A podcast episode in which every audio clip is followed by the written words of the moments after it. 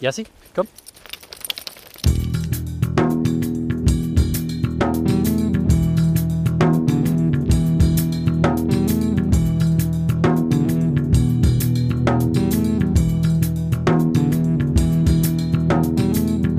Das sind Jaspers Abenteuer. Mein Name ist Christoph Richter und ich erzähle hier vom Leben mit einem Galgo.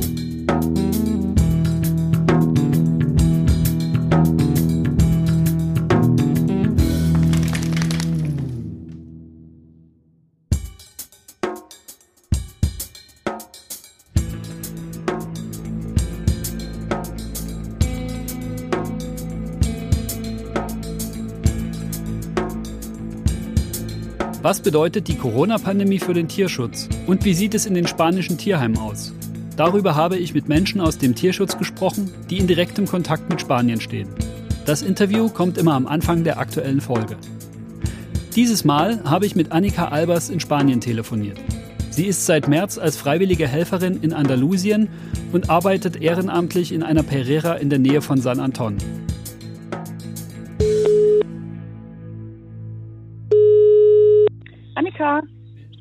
Mikro. Ich komme, ich komme, ich komme. So, jetzt habe ich den Kopfhörer auf, jetzt sollte ich dich hören. Ähm, ja, hallo Annika. hallo Christoph. Wunderbar, dass das klappt. Wo erreiche ich dich denn jetzt gerade? Ich äh, bin noch in der Station, bin gerade ein bisschen aufs äh, Land gelaufen, damit man die Hunde im Hintergrund nicht ganz so doll bellen hört und damit wir uns verstehen. Annika ist 26 und hat vor der Corona-Krise in einem Fahrrad-Startup gearbeitet. Im Februar hat sie dort gekündigt und wollte eine kurze Auszeit nehmen und nach Spanien in die Pereira fahren, die sie seit fünf Jahren mehrfach im Jahr besucht. Vor ein paar Jahren hat Annika mit einer Freundin eine Rundreise mit dem Auto durch Andalusien gemacht. Irgendwo hat sie aufgeschnappt, dass es Flugpaten für Tierschutzhunde gibt. Auf einem Portal im Internet hat sie sich registriert und dann im Urlaub etliche Anrufe von der Galgo-Hilfe bekommen. Letztendlich ist sie dann im Auto mit vier Hunden gereist. Über diesen Kontakt kam Annika zu der Pereira in der Nähe von San Anton, weil sie wissen wollte, wo die Hunde herkommen und wie man mithelfen kann. Kurz darauf hat sie ihre ersten zwei Wochen Spanien für die Pereira gebucht und fährt seitdem regelmäßig hin. Im März wollte sie eigentlich nur einen Monat bleiben, dann kam Corona und ihr Rückflug wurde gecancelt. Da sie ohnehin gerade Zeit hat, ist sie einfach geblieben. Das wäre ja eine Frage von mir gewesen, warum du dich für eine Pereira entschieden hast und nicht für ein Refugio oder für ein Tierheim. Ja, der Zufall hat es entschieden. Ja, der Zufall hat es entschieden und ich habe, als ich die Frage gelesen habe, auch noch mal mehr darüber nachgedacht und wahrscheinlich werden mich jetzt einige Leute steinigen, aber ich denke, es ist da ehrlich gesagt gar nicht so viel Unterschied. Mhm. Einfach aus dem Grund, weil in dieser Pereira arbeitet eine Ehrenamtliche, die die Vermittlung durchführt und da ist nicht so viel Unterschied, weil wir nicht für die Pereira arbeiten. Wir arbeiten natürlich viel enger mit den Leuten zusammen. Das hat auch viele Vorteile, weil halt jeden Tag ein Tierarzt kommt und auch Hunde behandeln kann, die in dem Adoptionsprogramm sind. Aber wie andere Tierheime wahrscheinlich auch, gucken wir uns die Hunde natürlich an. Und da muss man sagen, ist die Saskia wirklich sehr erfahren, auch vom Verhalten her. Die hat viel mit Menschen im medizinischen Bereich und im psychologischen Bereich gearbeitet. Und da ist die Ausbildung in Holland, glaube ich, sehr gut. Also was die anderen Tierheime auch machen, sie gehen in diese Pereiras gucken sich die Hunde an.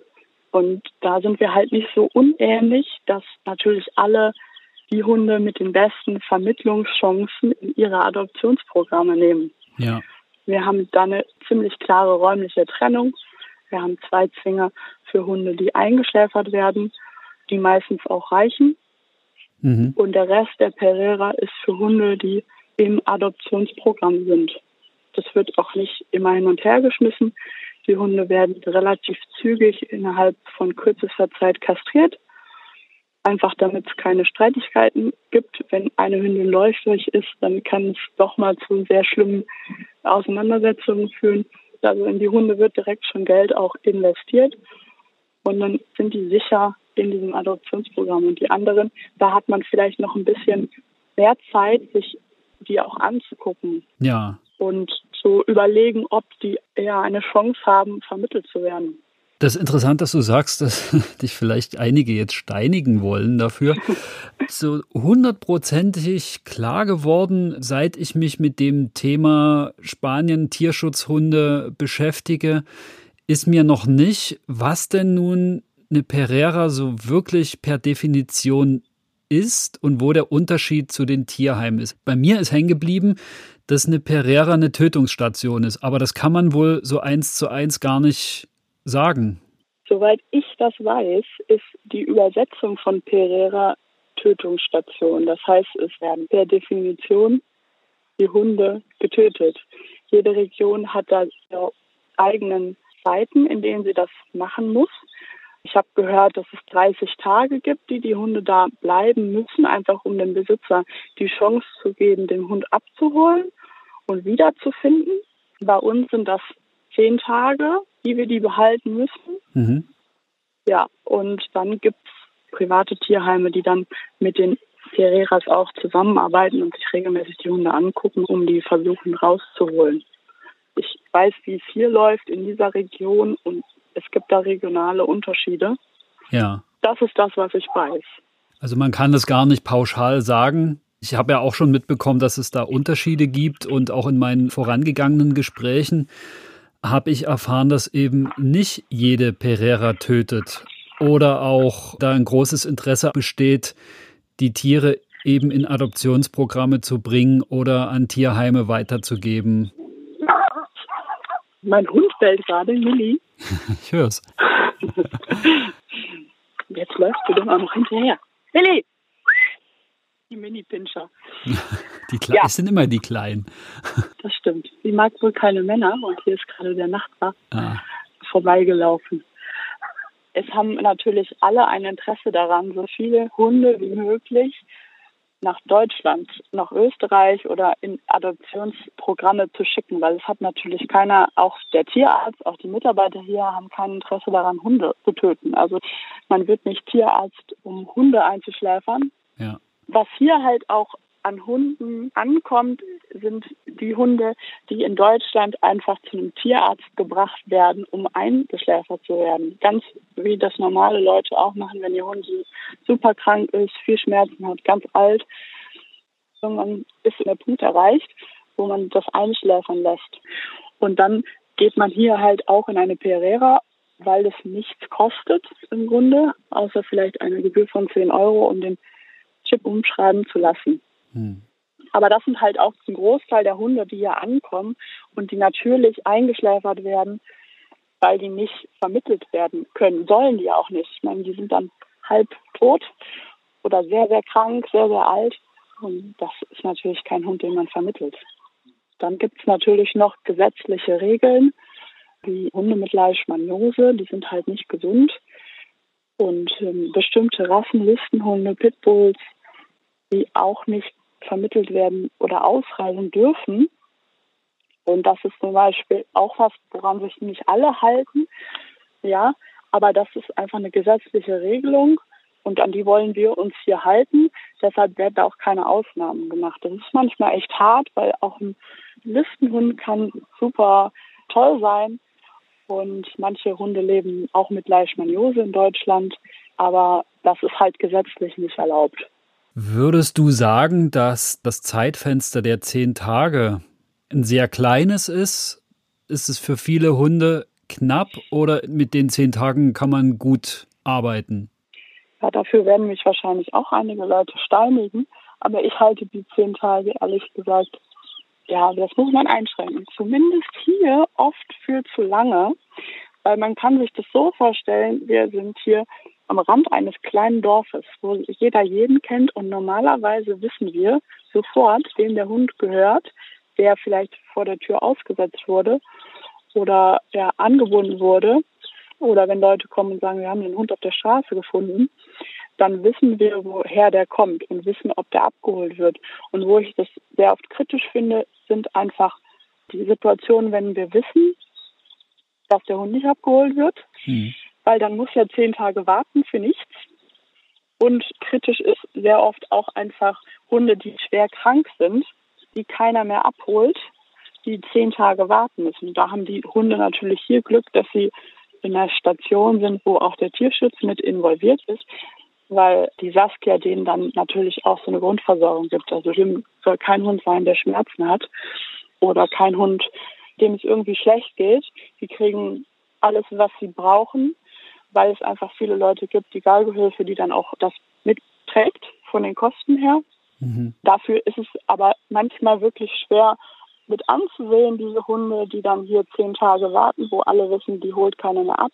Die Zeit lang hat er Schmerzen oder dem geht es echt nicht gut. Die Station ist natürlich auch wie so ein Kindergarten. Da sind viele Krankheiten. Die Hunde, die geimpft werden, die wir irgendwie versuchen zu separieren, bleiben gesund meistens. Mhm. Wir geben alles, wir reinigen den ganzen Tag auch.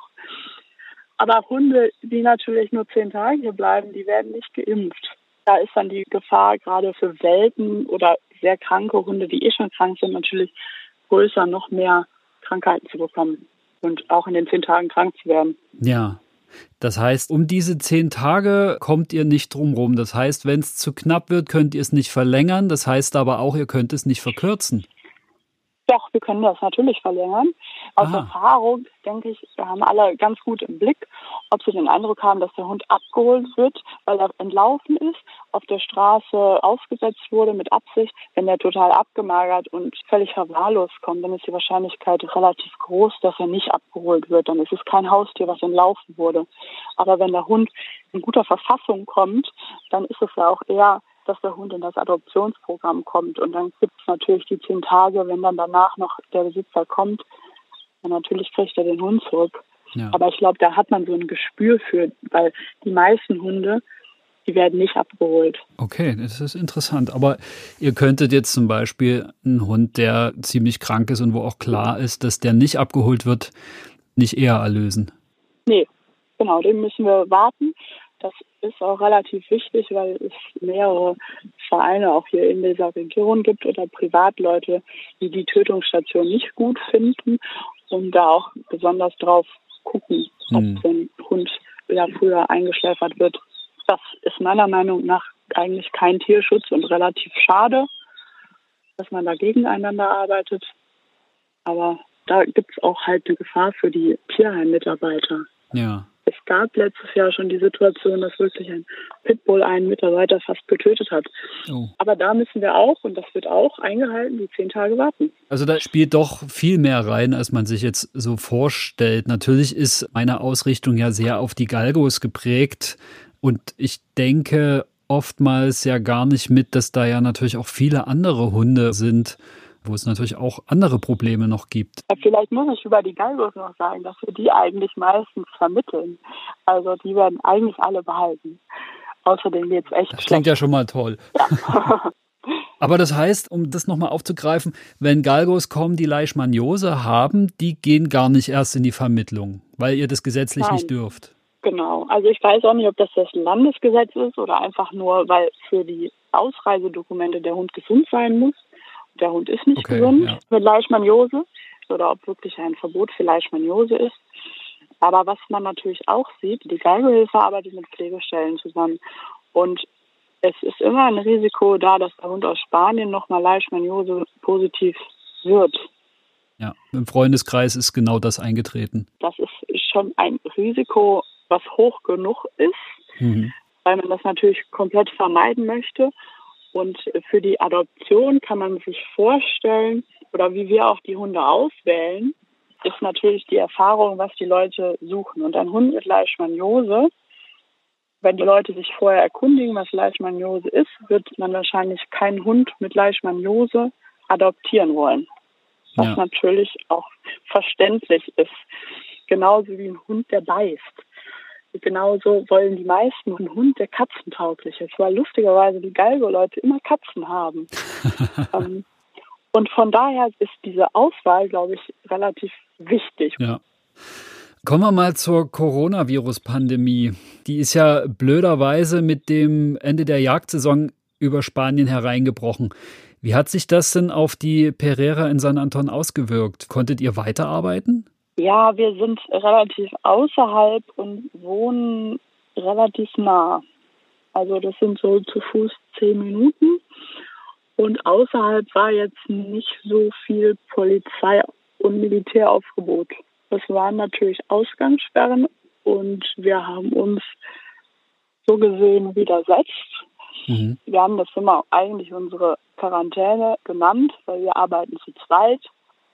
Wir haben Distanz zu den Mitarbeitern gehalten. Wir sind nur in die Stadt gefahren, wenn es nötig war, mit Mundschutz, Handschuhe und Abstand halten. Also das war hier wie unsere eigene Quarantäne. Aber wir mussten natürlich schon zu zweit arbeiten. Und ich wurde einmal auf der Straße angehalten. Ich habe Gott sei Dank so ein Dokument bekommen, wo drauf steht, dass ich arbeite und dahin gehen darf. Es waren aber zwischendurch ein oder zwei Wochen wirklich so, dass wir uns nicht sicher waren, ob Ehrenamtliche wirklich dazugehören, weil die Pereira läuft natürlich auch ohne uns weiter. Die zwei Jungs, die hier vormittags kommen und die Hunde füttern sollen und kurz reinigen sollen, ich meine, das ist natürlich so eine ganz basic Grundversorgung. Hm. Das hätten die Hunde schon irgendwie überlebt meistens. Also von daher waren wir uns nicht so ganz sicher und haben einfach gesagt, wir machen das jetzt so weiter. Ich habe immer die Abkürzung, nachdem mich die Polizei erwischt hat, wie ich rumgelaufen bin, aber irgendwann keine Lust mehr hatte, weil die kein Englisch konnten und ich kein Spanisch, haben die mich in Ruhe gelassen, Gott sei Dank weil es waren ja bis zu Strafen irgendwie von 600.000 Euro, wenn man sich erwischen hat lassen, okay. angedroht. Und dann bin ich immer übers Feld gelaufen. Das war Gott sei Dank ja auch Privatgrundstück. Von daher war das jetzt dann nicht so schwierig. Und mhm. im Auto sind wir dann mittags immer zurückgefahren und ich lag hinten im Kofferraum, habe mich wieder hingelegt, klein gemacht und mit getönten Scheiben.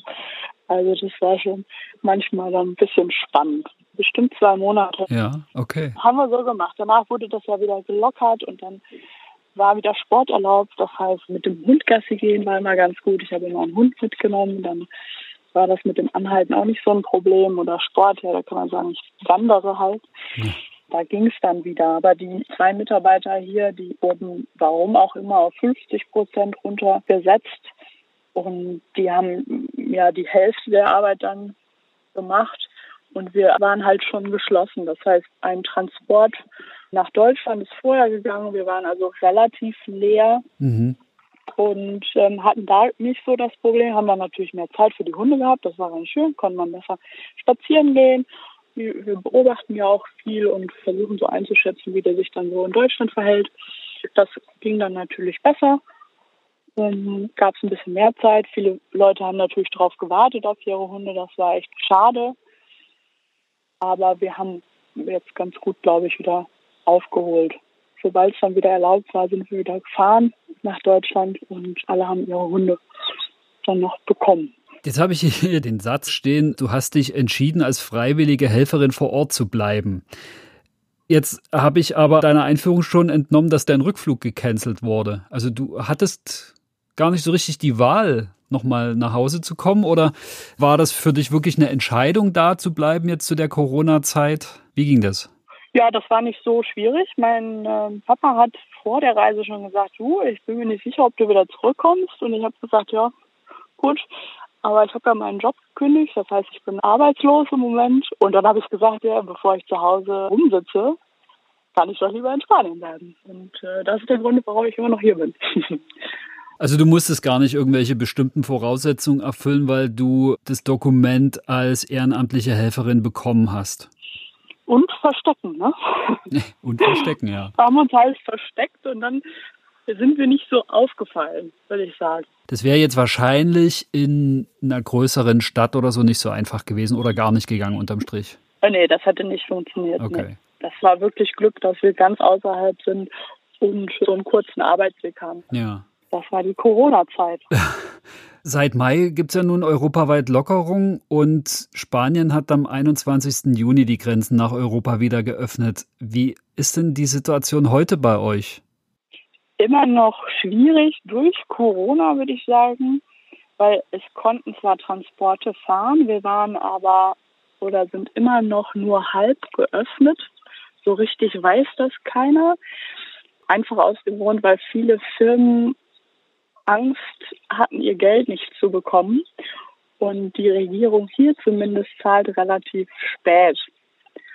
Und da haben die gesagt, sie hören jetzt erstmal auf, uns Sachen zu liefern. Und es ging konkret um die Medikamente für die Einschläferung. Und im Moment geht es um die Abholung, das ist jetzt auch sehr makaber, der toten Hunde. Ja. Das Problem, was wir zwischendurch hatten, ist, wir waren wieder geöffnet und dann kommen halt sehr viele kranke Hunde rein, sodass wir ja, mit dem Putzen gar nicht mehr hinterhergekommen sind. Wir haben keine Quarantäne-Auffangstation, weil es ist natürlich als Tötungsstation irgendwie vorgesehen. Das heißt, wir können die Hunde nicht richtig separieren. Das hat dazu geführt, dass wir wirklich viele kranke Hunde hatten, sich Hunde auch angesteckt haben, die eigentlich für die Adoption gedacht waren. Und das war die schlimmste Krise, die wir hier hatten. Weil es gab dann viele Hunde, die dann auf wirklich krank sind und nicht nur zehn Tage warten müssen, sondern wirklich länger mhm. oder von alleine sterben. Und das war mit Abstand die schlimmste Krise hier, weil das ist schwer anzusehen. Ja. Selbst als Tierschutzorganisation ja, überlegt man sich dann, was man da machen kann. Gott sei Dank sind jetzt wieder Medikamente da. Jetzt haben wir das Problem, dass die Firma, die die toten Hunde abholt, nicht mehr kommen möchte, weil da so viele Rechnungen offen sind. Und das wird für uns dann echt unangenehm. Wir haben im Moment so, ich würde sagen, in der Sonne kann es Mittag schon mal 40 Grad werden, wenn man sich vorstellt, dass die dann da rumliegen auf unserem Hof. Ja, okay. Das ist nicht schön. Nee. Ja, das sind die größten Krisen bei uns im Moment. Aber ich hoffe, dass es auch bald erledigt. Ja. Jetzt, wo die Grenzen offen sind, wie geht's weiter für dich, da du in Deutschland ja noch arbeitslos bist? Nehme ich fast an, du bleibst noch eine Weile in der Pereira. Ich versuche das ja noch länger durchzuziehen. Ich denke so, dass mir schon am Ende des Jahres dann so das Geld ausgehen wird. Ich lebe natürlich ja auch von der Sparnissen. Hm. Und dann muss ich zurück. Ich hoffe, ich finde dann schnell wieder einen Job, aber bis zum Ende des Jahres, ich nehme jetzt Spanischunterricht. Ähm, das bringt mich dann vielleicht ein bisschen privat wieder weiter und hier macht es auch viele Sachen einfacher. Vielleicht schaffe ich das bis zum Ende des Jahres, mich hier so festzusetzen. Wie geht's dir denn persönlich mit der Arbeit dort und der Belastung jetzt eben auch durch die Corona-Pandemie und diese ganzen Umstände, die jetzt dazu kamen und den erschwerten Bedingungen? Ja, ich komme mit der Arbeit hier, mit der Tötung eigentlich ganz gut zurecht, weil ich das einfach logisch nachvollziehen kann, emotional mich da ein bisschen abkapseln kann. Das ist also nicht so mein Problem. Es ist natürlich von 0 auf 100 diese körperliche Arbeit. Ich habe bisher jeden Tag in der Pereira gearbeitet, also seit dem 12. März komme ich jeden Tag in die Pereira und arbeite hier körperlich. Das ist was ganz anderes. Also ich fühle mich wie so eine schwangere Frau mit dicken Füßen manchmal. Hm.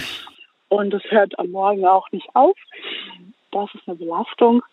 Aber mich freut das natürlich, mit den ganzen Pflegestellen in Deutschland auch Kontakt zu halten und denen zu berichten. Ich mache ganz viele Videos. Ich lerne super viel von der Saskia, weil die hat wirklich mit der Einschätzung der Hunde 20 Jahre Erfahrung hier. Und ich glaube, das macht die Vermittlung von hier aus so besonders, weil die Einschätzung sehr präzise ist durch die Erfahrung. Und der Mann schon wieder. Wir sind auch schon am Ende jetzt. Ich danke dir sehr, Annika. Ja, ich habe zu danken. Es hat mich sehr gefreut, dass du gefragt hast und dass ich von der Galgehilfe aus erwählt wurde, dir Informationen mitzuteilen. Ja, super. Ich wünsche dir noch eine sehr schöne Zeit, wie lange sie auch Vielen dauern Dank. wird. Ja. Und ich hoffe für dich, dass so ein Versteckspiel jetzt nicht nochmal notwendig wird. Wir hoffen ja, dass sich die ganze Situation einfangen lässt. Ihr seid ja in Spanien wesentlich schlimmer betroffen als wir in Deutschland. Und ich glaube, wir drücken jetzt alle die Daumen, dass wir von der zweiten Welle verschont bleiben, aber man weiß es ja nicht. Ja, das hoffen wir. Dann vielen Dank für das Gespräch. Ja, vielen Dank. Ciao, mach's gut. Tschüss. Das war mein Gespräch mit Annika von der Galgo-Hilfe e.V. vom 1. Juli 2020. Die Internetseite vom Verein findet ihr in den Shownotes. Jetzt geht's los mit Folge Nummer 6 und ich erzähle, wie sich Jasper ein Halstuch mit der Aufschrift Ich war tapfer verdient hat.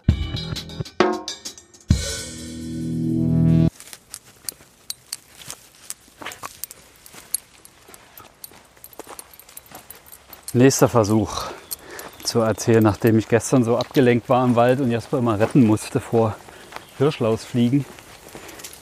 Heute also mal in einem anderen Wald. Vielleicht gibt es hier nicht so viele Gefahren, vor denen ich Jasper retten muss. Versuche ich es also nochmal zu erzählen. Bin extra schon früher los, weil wir jetzt doch ein paar zwar schöne, aber doch recht warme, drückende Sommertage haben. Bin ich heute mal um 10 gestartet, sonst gehe ich mit Jasper immer mittags die Runde. Aber heute mal ein bisschen früher, damit wir noch nicht ganz in der Hitze sind. Es ist trotzdem jetzt schon echt warm. Wir sind im schattigen Wald unterwegs, aber Jasper trottet schon nur hinter mir her. Na, mal gucken. Boah, Alter. Eine riesen Kreuzspinne über den Weg. Also gibt es doch auch wilde Tiere. Hilfe. Also, als Jasper gerade mal zwei Monate bei uns war, hatten wir schon den ersten ernsteren medizinischen Vorfall. Das ist im Auslauf passiert. Und zwar hat er da beim Rennen und Toben einen Grashalm ins Auge bekommen. Und das natürlich abends um 8. Es war zwar in der Woche, also üblicherweise passiert sowas eher am Wochenende, wenn man es gar nicht gebrauchen kann und spät, wenn dann auch kein Tierarzt mehr offen hat oder so. Nee, diesmal war es in der Woche, aber trotzdem abends zu einer Uhrzeit, wo die meisten auch schon zu hatten. Wir hatten dann trotzdem Glück, haben im Internet geschaut und haben einen Tierarzt gefunden bei uns relativ um die Ecke, zu dem wir noch fahren konnten. Wir mussten dann dort zwar auch noch bis um neun warten, aber dann konnte sich die Tierärztin Jaspers Auge angucken. Aber die konnte leider nichts machen. Denn der Halm steckte relativ gerade drin und es war schlecht auszumachen, wie lang der ist, also wie tief das geht. Sie hat es versucht mit Spülen zu lösen, das ging aber nicht und dann hat sie gesagt, dass er an der Stelle dann lieber aufhört, weil sie Angst hat, es schlimmer zu machen, wenn sie versucht, an dem Halm zu ziehen und hat uns dann an einen Augenspezialisten verwiesen. Ja, so sind wir dann erstmal nach Hause gefahren an dem Abend und das war eine unruhige Nacht. Anja hat eine Freundin, die ist Tierpflegerin und die hat uns eine super Tieraugenklinik empfohlen.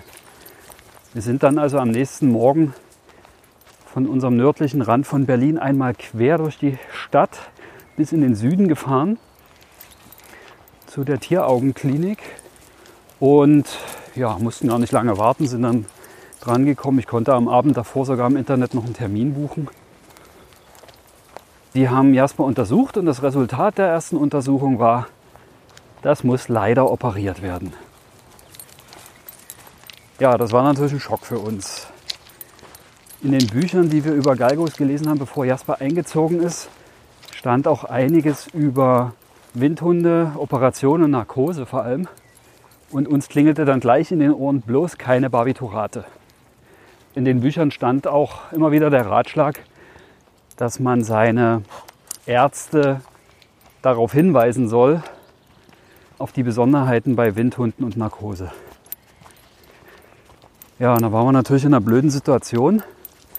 Wir waren ja selber noch relativ Windhund unerfahren und sollten jetzt der erfahrenen Tierärztin, die oft OPs macht, verklickern, worauf es bei Windhunden ankommt oder was zu beachten ist. Das war schon ein bisschen doof. Ja, aber das mussten wir dann einfach beiseite wischen äh, wir haben es dann so verpackt, dass wir ja selber noch unerfahren sind und wissen, dass es vielleicht unangebracht ist und dass die es bestimmt auch wissen, aber dass wir gelesen haben, man soll die operierenden Ärzte darauf hinweisen, wenn es um Narkose beim Windhund geht, dass man eben Barbiturate meiden soll. Und ja, was das Besondere ist und dass uns das zwar unangenehm ist, aber wir wollen es unbedingt ansprechen, weil wir unerfahren sind. Ja, und das hat dann gut funktioniert. Das war auch kein Problem. Nee, komm mal weiter, Jasper. Hier liegen Knochen rum. Die haben das auch völlig verstanden und es ist halt wirklich so, man sagt es lieber einmal zu viel als einmal zu wenig und das ist dann das entscheidende Mal, wo was schief geht.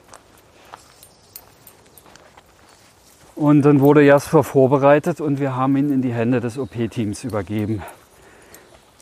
Die haben zu uns gesagt, dass die Operation ungefähr 45 Minuten dauern wird und dass wir doch da in der Umgebung bleiben sollen, spazieren gehen sollen und die würden uns anrufen, wenn Jasper dann aufwacht oder aufgewacht ist.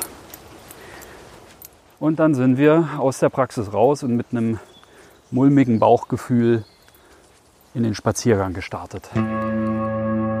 Was sind Barbiturate und warum soll man die bei Windhunden meiden? Als Barbiturate bezeichnet man eine Gruppe von Arzneistoffen mit sedierender, hypnotischer und narkotischer Wirkung. Sie gelten in Deutschland als Betäubungsmittel und haben eine verschieden lange Wirkdauer. In höheren Dosierungen können sie die Atmungskette hemmen.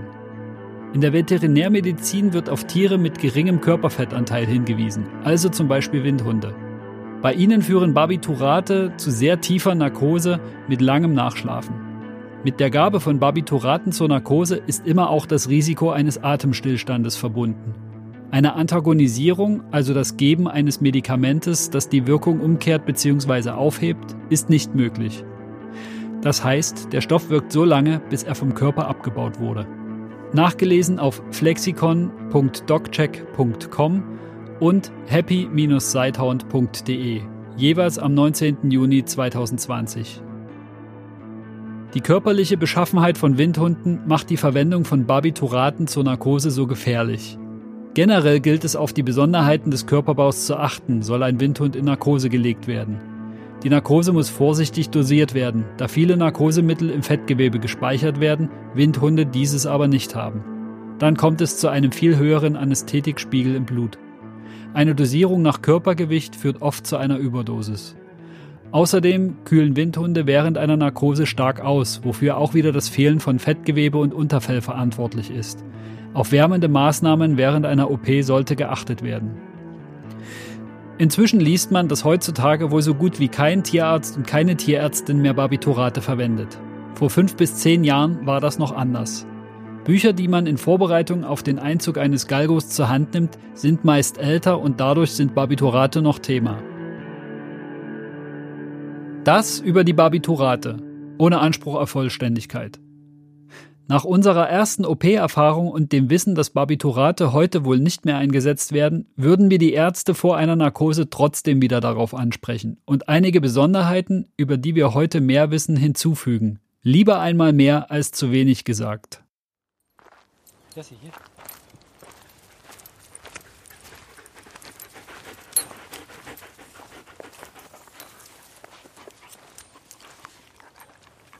Die Gegend rund um die Praxis hatten wir ziemlich schnell erkundet.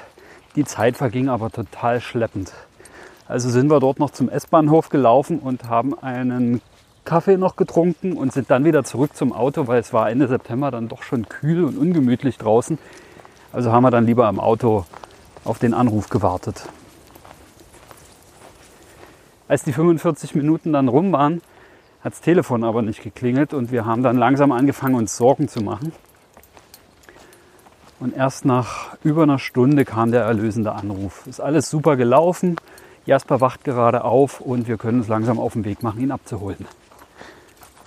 Da waren wir dann natürlich sehr erleichtert,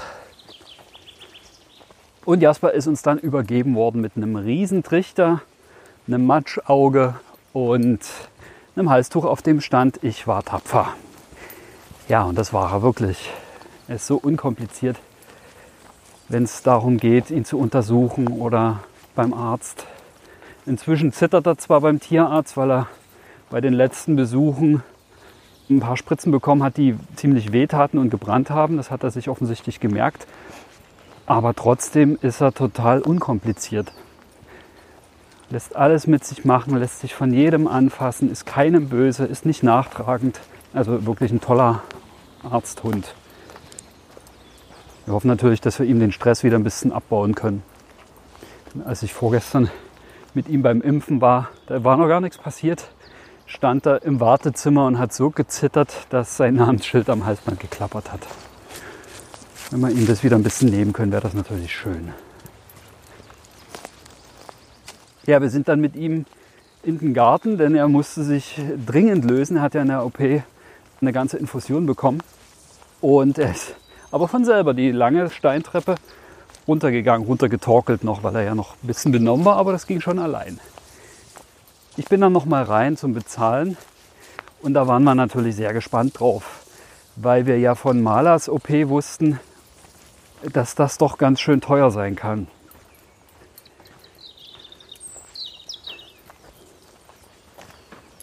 Das, was ich dort erstmal bezahlt habe, ging aber. Also es blieb weit hinter unseren Befürchtungen zurück.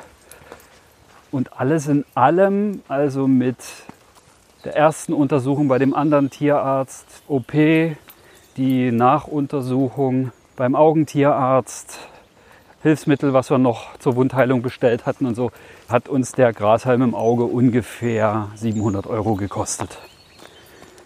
Klar, das ist erstmal nicht wenig für so ein kleines Stück Grashalm im Auge.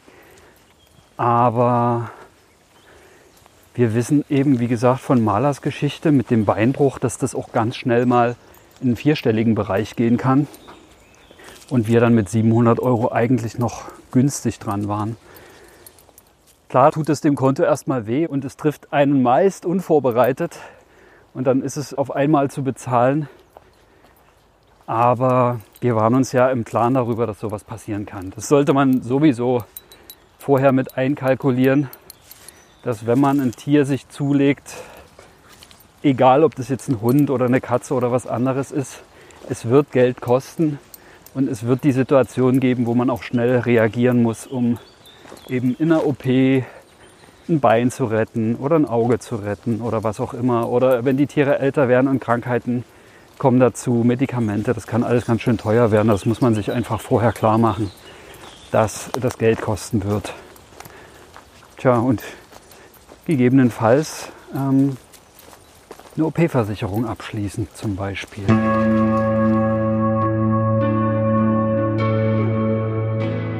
Wir haben doch gleich eine OP-Versicherung abgeschlossen, oder? Das wäre eigentlich die logische Folge gewesen. Bis vor kurzem hatten wir allerdings immer noch keine. Doch wie schnell geht es, dass Galgo sich verletzt? Jasper sowieso der kleine Tollpatsch. Der Austausch mit Windhundfreunden kann da hilfreich sein. So war es das Gespräch mit Sophie und Philipp, das uns wieder auf das Thema gebracht hat. Als sie in Folge 4 von Malers zweitem Beinbruch erzählten, dachten wir wieder, man sollte doch eine Versicherung haben. Die beiden haben mittlerweile eine und konnten uns was empfehlen. Im Juni, nachdem Jasper nun fast zwei Jahre bei uns war, haben wir endlich auch eine abgeschlossen. Die lange Treppe beim Tierarzt ist Jasper zwar alleine runtergekommen, aber beim Einsteigen ins Auto mussten wir ihm dann doch helfen. Das ging nicht mit dem Trichter. Also er hat zum einen das schlecht gesehen, die Kante vom Kofferraum, zum anderen wäre er mit dem Trichter hängen geblieben. Und dann war er auch wirklich noch nicht so gut bei Kräften, dass das allein gegangen wäre. Wir haben dann hinten die Rücksitzbank umgeklappt, sodass er nicht im kleinen Kofferraum sitzen muss. Also die eine Hälfte haben wir umgeklappt und Anja hat sich mit hintergesetzt und ihm eine Decke so ein bisschen in den Trichter gelegt, dass der Kopf weich liegt. Ja, und so sind wir dann nach Hause geschippert. Zu Hause ging es dann darum, dass er sich nicht an dem frisch operierten Auge kratzt.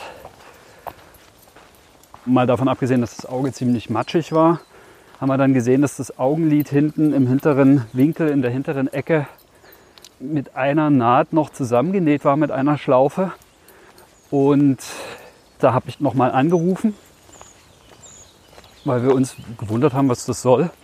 Und die Tierärztin hat uns dann ganz nett erklärt, ja, das ist quasi noch dazu da, um das Auge nach der OP noch ein bisschen besser zu schützen, dass es eben nicht ganz aufmachen kann und dass der operierte Bereich noch ein bisschen unterm Lid bleibt. Die OP war am Dienstag genau und wir hatten am Samstag dann den Termin zur Nachkontrolle und da hat sie gesagt, wird sie die Fäden wahrscheinlich auch schon ziehen können. Vielleicht aber auch noch nicht. Also die sind davon ausgegangen, dass es vielleicht so 14 Tage so bleiben muss. Oder bis oder sieben Tage wenigstens. Also es ging darum, dass er sich nicht am Auge kratzen kann. Und wir hatten nun diesen Riesentrichter. Und das Problem bei diesen herkömmlichen Trichtern ist ein ähnliches wie bei Halsbändern und Windhunden. Der Windhundkopf ist so schmal und fast in der gleichen Stärke wie der Hals, dass das meiste einfach drüber rutschen kann. Also die einzige Bremse sind dann die Ohren und die sind ja so weich, dass der Trichter eben zum Beispiel nicht so richtig optimal hält und bei der langen Nase aber eben auch groß sein muss, damit er halt wirklich nicht ans Auge rankommen kann. Also nicht optimal, es war zum Fressen nicht gut, es war zur Bewegung nicht gut, es hat sehr eingeschränkt, zum Schlafen ohnehin nicht. Jaspi, warte mal.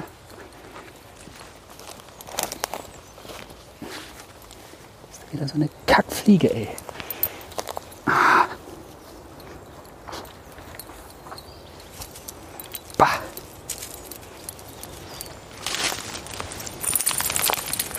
Also haben wir im Internet nach einer Alternative gesucht und haben dann was ziemlich Cooles gefunden. Und zwar nennt sich das Optivisor und das ist so eine Art Schirmmütze oder wie so eine Sonnenblende, wie man es vielleicht von früher noch aus Kindheitstagen kennt. Das bedeckt quasi mit so einer Art Kappe wie ein Visier vorne die Augen, geht bis fast zur Schnauze, wird wie so ein Basecap fast aufgesetzt und hat den großen Vorteil, dass die Schnauze frei ist. Also fressen sehr gut geht, trinken sehr gut geht, ohne dass ein großer Trichter stört. Er stößt beim Laufen nirgendwo an mit dem, weil der große Trichter ja auch immer nach unten hing. Er kann sich frei bewegen, hat eine gute Sicht und kommt halt trotzdem nicht ans Auge ran zum Kratzen. Es ist halt viel kleiner und auch leichter zu tragen als so ein Kragen. Besser zu befestigen. Ja, und das Ding kam relativ schnell und die Firma, die das herstellt, ist ganz toll gewesen. Also wir haben sogar eine telefonische Unterstützung bekommen beim Anpassen, weil das ein bisschen schwierig ist. Es gibt sogar ein Modell extra für Windhundköpfe. Und dann war es bei Jasper mit dem Ausmessen, er lag so zwischen zwei Größen. Also haben wir zwei, glaube ich, bestellt oder haben wir eine bestellt, die zu groß war und dann noch eine zweite. Ich weiß es nicht mehr genau. Ich glaube, wir haben zwei bestellt zwei unterschiedliche Größen und das dann angepasst, wie gesagt, mit telefonischer Anleitung und Fotos hin und her schicken und Verbesserungsvorschlägen. Das ging alles ratzfatz, also so, dass wir wirklich, ich glaube, nur zwei Tage mit dem Trichter hantieren mussten und dann schon den Optivisor hatten. Also super. Dann sind wir am Samstag nach der OP wieder zur Augentierklinik gefahren. Und die haben sich das angeguckt und waren total erstaunt. Es war schon verheilt. Also sie konnte dann die Fäden aus dem Lid ziehen, dann ging das Auge wieder richtig auf. Und sie sagt, also das ist geschlossen, das ist total verheilt. Hat sie so auch noch nicht gesehen. Eine wahnsinnig gute und schnelle Wundheilung. Ja, und damit war es dann erledigt für uns. Wir mussten nicht noch ein drittes Mal hin, und Jasper hatte dann zwar noch zwei Wochen Tobeverbot, aber alles verheilt, alles gut. Man sieht auf dem linken Auge so eine kleine Narbe noch, die auch bleiben wird, aber die Sicht überhaupt nicht einschränkt und auch sonst nicht irgendwie stört. Alles super gelaufen.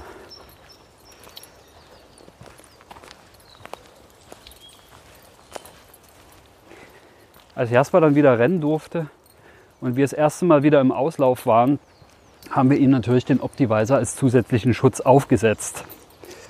Er konnte damit auch gut rennen. Aber schon beim zweiten oder dritten Mal im Auslauf haben wir den Optivisor dann aber auch weggelassen, weil man einfach nicht jede Situation kontrollieren kann und die Hunde dann auch manchmal eher einschränkt und dadurch vielleicht sogar Unfälle provozieren kann.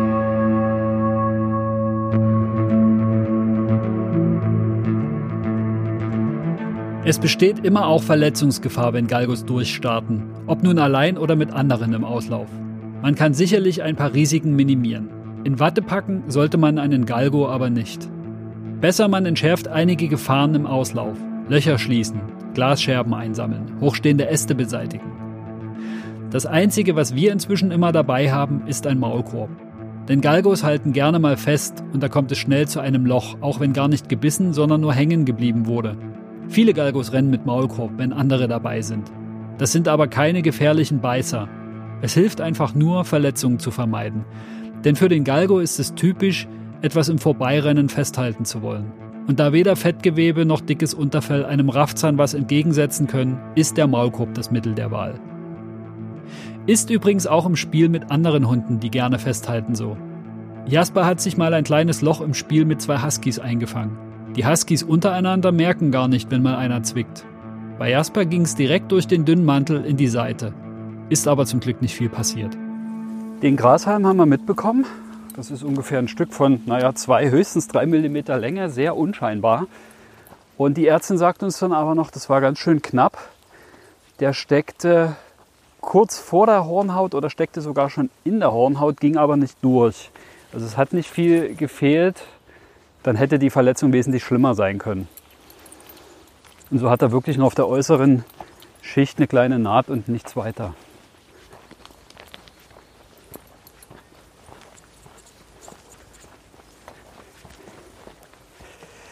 Das war also unser Abenteuer erste Operation. Und toi toi toi, auf den Baum geklopft, ist bisher noch nichts Großes weiter dazugekommen. Und Jasper ist jetzt fast zwei Jahre bei uns. Ja, überhaupt, das ist ja die Juli-Folge. Und am 15. Juli 2018 ist Jasper zu uns gekommen. Das heißt, wir haben in wenigen Tagen unser Zweijähriges mit Jasper.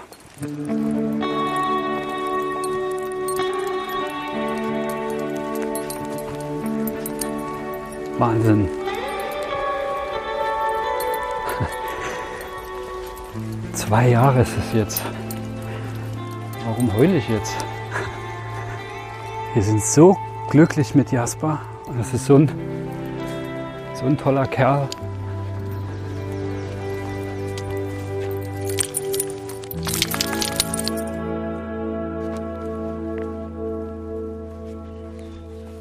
Achso, ich will noch was nachreichen zum Optivisor. Ich mache für das Ding natürlich keine Werbung.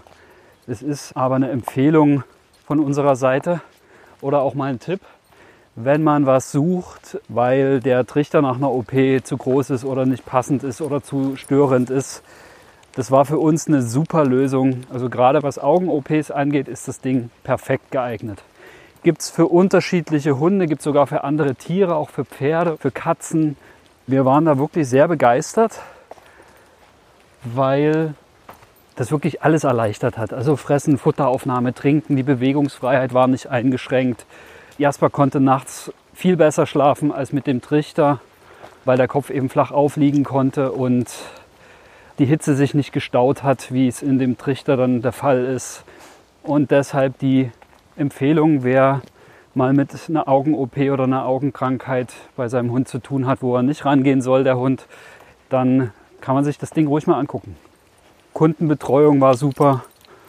Die Hilfe haben wir wirklich gebraucht beim Anpassen, weil das mit den Größen nicht ganz einfach ist und den richtigen Sitz festzustellen. Da braucht es ein bisschen Erfahrung und ja, waren wir sehr zufrieden damit.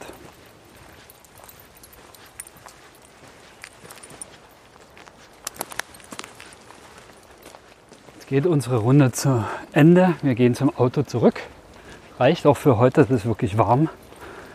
Ich glaube aber, heute habe ich es dann geschafft, die Geschichte zu erzählen.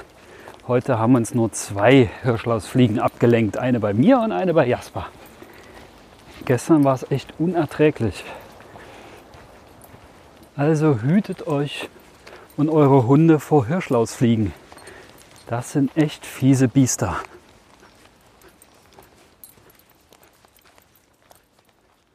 In der nächsten Folge erzähle ich von unserem ersten Urlaub mit Hund.